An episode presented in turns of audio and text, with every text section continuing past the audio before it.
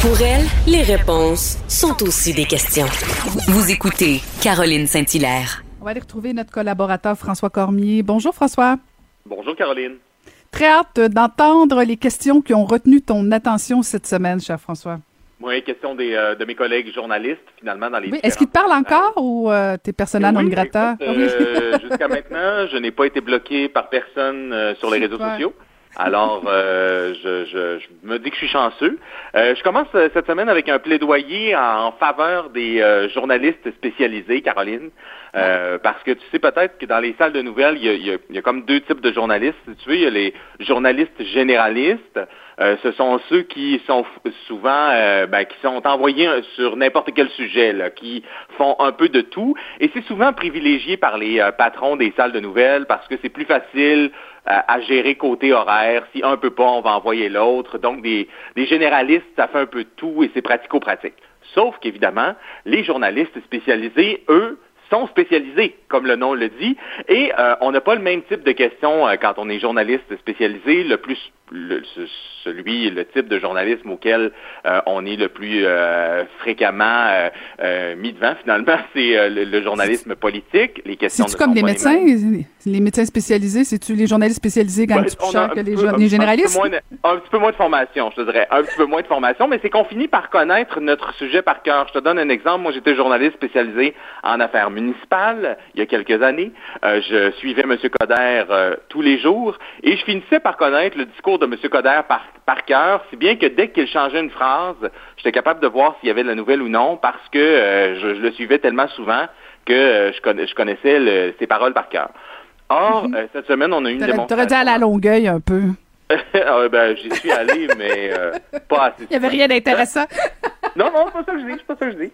Euh, écoute, alors cette semaine, on a eu une, euh, une démonstration qu'un journaliste spécialisé, c'est utile dans une annonce qui a eu lieu euh, à Varennes. Tu sais qu'il y a un investissement là-bas de 687 mmh. millions de dollars pour une usine de euh, recyclage de carbone. En fait, on prend des matières résiduelles, soit dans les centres de tri ou encore dans les scieries, puis on fait ce qu'on appelle un hydrogène vert. Et là, dans cette conférence de presse-là, où étaient Mélanie Joly, Pierre Fitzgibbon, François Legault, le, évidemment euh, ben, Sophie Brochu de Hydro-Québec et euh, d'autres personnalités, on se targuait que c'était une belle annonce d'une entreprise québécoise, que c'était important pour le savoir-faire québécois, jusqu'à ce que mon collègue Francis Alain pose cette question. L'entreprise, on dit que c'est une entreprise québécoise Là, je regarde l'actionnariat, je vois premier actionnaire Texas, deuxième New York, troisième Barbade. Est-ce que c'est une entreprise québécoise ou comment c'est. Voilà, je veux savoir si c'est une entreprise québécoise. Tout à fait. En fait, lorsqu'on parle d'entreprise québécoise, c'est pas nécessairement d'où vient le financement, mais okay. où, sont, où sont les emplois, euh, qui crée les emplois. On a 150 employés, euh, des euh, hauts salariés au Québec qui sont des ingénieurs hautement spécialisés, euh, des équipes de gestion de projet. Donc, clairement, euh, les emplois sont ici. Petite note à ce chef d'entreprise. Quand on dit que les emplois sont ici, soit.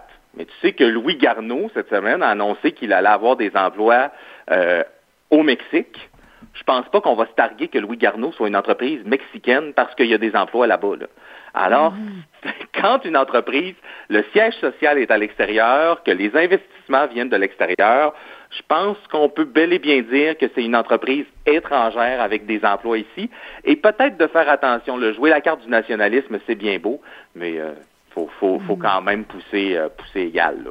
C'est tout à fait. Écoute, je t'amène maintenant sur la colline parlementaire à Québec. Euh, tu sais que euh, bon, les chefs de partis se font poser beaucoup de questions. François Legault, bien évidemment, mais aussi les chefs de partis d'opposition. Et je suis toujours surpris qu'un chef ne soit pas préparé à, à la question. Mais toi, tu ferais quoi si tu étais à la place du gouvernement? Et c'est ce qui est arrivé encore une fois à Dominique Anglade cette semaine, lorsque Alain Laforêt lui a posé cette question-ci. Est-ce que vous, demain matin, vous croyez que pour casser cette vague-là, compte tenu qu'on rentre dans la période des fêtes, on doit, comme on l'a fait au printemps, fermer l'économie? Je suis pas une experte comme euh, je, je, je, suis pas une experte dans le domaine. Ce que je dis par contre, c'est qu'il va falloir réellement trouver des solutions concrètes et il se peut que le confinement en soit une. Hey, j'ai, senti, j'ai ressenti je... tellement le malaise. Oh. Eh, ben, écoute, c'est que euh, euh, puis j'aurais pu te jouer un extrait de Gabriel Nadeau-Dubois à qui on a posé sensiblement la même question à la radio cette semaine. Euh, je, ne comprends pas pourquoi les chefs de parti ne se préparent pas à avoir cette question. Mais vous, vous feriez quoi si vous étiez à la place du gouvernement? Surtout quand on fait une sortie contre le gouvernement en disant que les mesures ne sont pas assez fortes et ne sont pas les bonnes. Soit. Alors, quelles sont ces mesures qu'on devrait mettre en place? Et là, visiblement, il n'y avait pas de réponse. Tu disais que tu avais senti le malaise, toi aussi? Ben, euh, écoute, j'ai tellement ressenti. Écoute, j'ai accroché à la même place quand j'ai vu l'échange euh, avec Dominique Anglade. Effectivement, bon, ok, je comprends, je comprends ce qu'elle a voulu dire, mais elle aurait pu faire du judo. En tout cas, bon, peut-être. Euh, moi, ce que j'aurais fait à sa place, bien sûr, faut que tu arrives avec des propositions pour démontrer que tu es justement dans une logique d'opposition constructive. Mais elle aurait pu aussi attaquer le gouvernement en disant euh, si j'avais toutes les informations comme le premier ministre, si le premier ministre faisait preuve de transparence, peut-être que je serais à même de proposer quelques solutions. Mais bon, là, de, dire que je suis pas une experte, c'est comme poète, poète, poète, poète, Oui, surtout que le Parti libéral a un assez bon réseau de contacts. Je veux bien croire qu'elle n'est pas hmm. une experte elle-même, mais elle doit quand même avoir des experts qui lui parlent. Alors, euh, peut-être arriver un petit peu plus préparée la prochaine fois parce que cette ah. question-là, -là, c'est pas une surprise. Elle vient souvent surtout quand on est chef de l'opposition officielle, donc quand on fait face à Puis qu'on aspire à être premier ministre. Ben et qu'on aspire à être premier ministre aux prochaines élections. Euh, euh, une euh, journaliste qui m'a déconcerté pour la simplicité de sa question, mais qui, qui, a fourni quand même un, bon moment, c'est Mylène Crête du Devoir en point de presse. Elle parlait à M. Arruda. On écoute. Je voudrais savoir Bon, vous avez imposé des zones de différentes couleurs avec des restrictions propres à chacune des zones, selon la situation. Euh, pourquoi est-ce que le nombre de cas continue d'augmenter malgré tout? Bien, c'est parce que c'est pas parce qu'on on prescrit un médicament que nécessairement le médicament est euh, pris euh, dans sa totalité par les patients. Hein? Alors, pourquoi ça fonctionne pas? Simple question, efficace qui, dans le fond, résume tout ce qui s'est passé, tout ce qui s'est passé dans les derniers mois. Mais euh, donc, qui nous mène à une explication euh, que, comme vous l'avez entendu, docteur Arruda qui dit, euh, ben, on a prescrit le bon médicament, mais ce sont les patients qui ne prennent pas ce médicament-là comme il se doit. Peut-être un petit manque d'intériorité du côté de, de Dr Arruda. Peut-être que le médicament n'est pas assez fort, qu'il faudrait prévoir quelque chose de plus fort quand on sait que le, patient ne prend pas son médicament au complet. Enfin bref, on peut questionner, mais je trouvais ça intéressant d'avoir une question aussi simple mais qui résume un peu ce qu'on pense tout le monde. Puis, puis, ce qui est fascinant, euh, François, c'est dans la réponse, docteur Arruda, euh, bon, tu l'as dit, là, il, met le blanc pratiquement justement sur nous, les pauvres patients, les pauvres Québécois et euh, les sans-génie, les, les pas capables de respecter les règles, mais ça n'a pas été relevé tant que ça.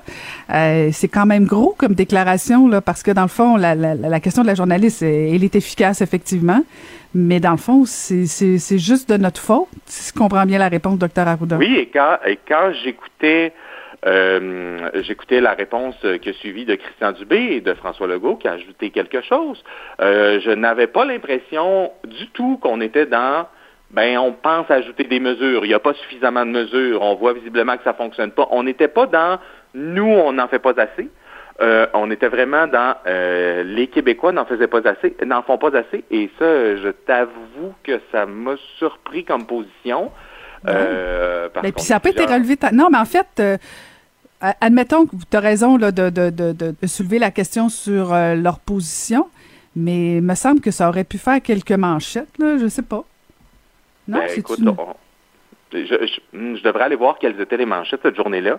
J'ai l'impression qu'avec qu'avec le vaccin qui a été annoncé, euh, qui a été annoncé euh, en Grande-Bretagne notamment, les premiers vaccins, mm. ça a peut-être volé un petit peu la place.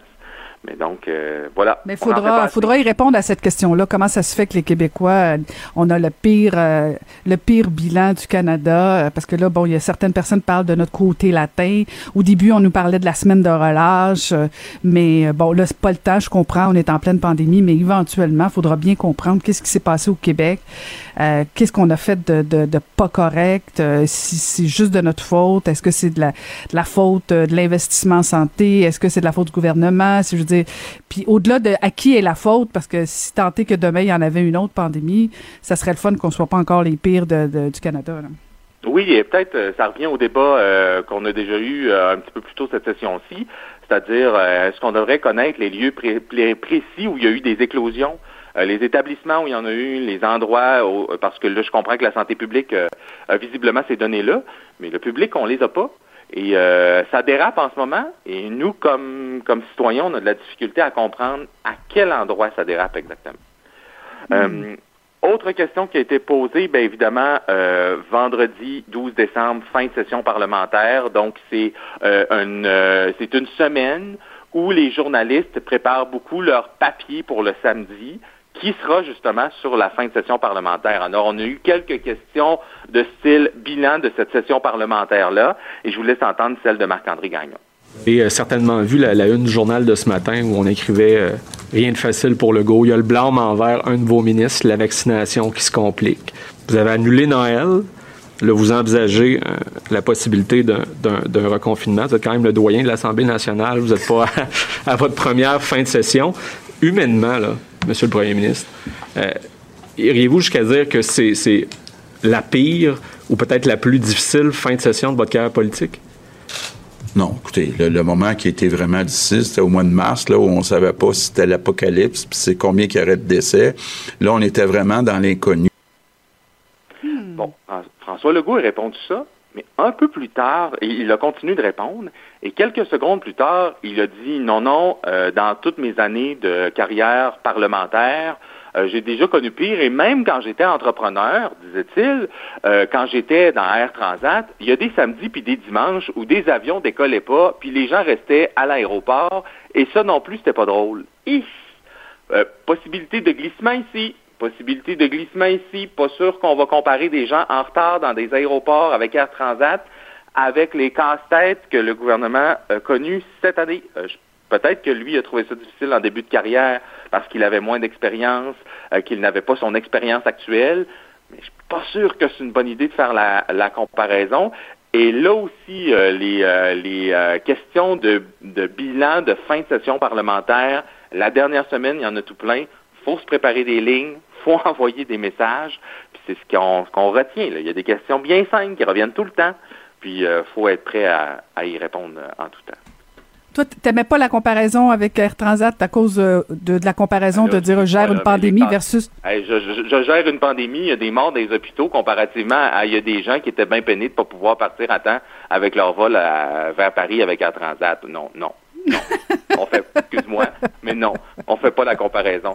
Et la question de la semaine, je l'ai pas isolée, euh, Caroline, parce qu'on on, l'a, on l'a entendu un peu partout, mais je dois quand même euh, faire amende honorable et dire que c'est un politicien qui a posé la question de la semaine, Pascal Bérubé, lorsqu'il a questionné Dr Arruda à propos des restaurants et que Dr Arruda a avoué que les, euh, la fermeture des restaurants et des musées n'avait pas été recommandé par la santé publique et que c'est euh, plutôt le gouvernement qui a décidé d'aller un peu plus loin.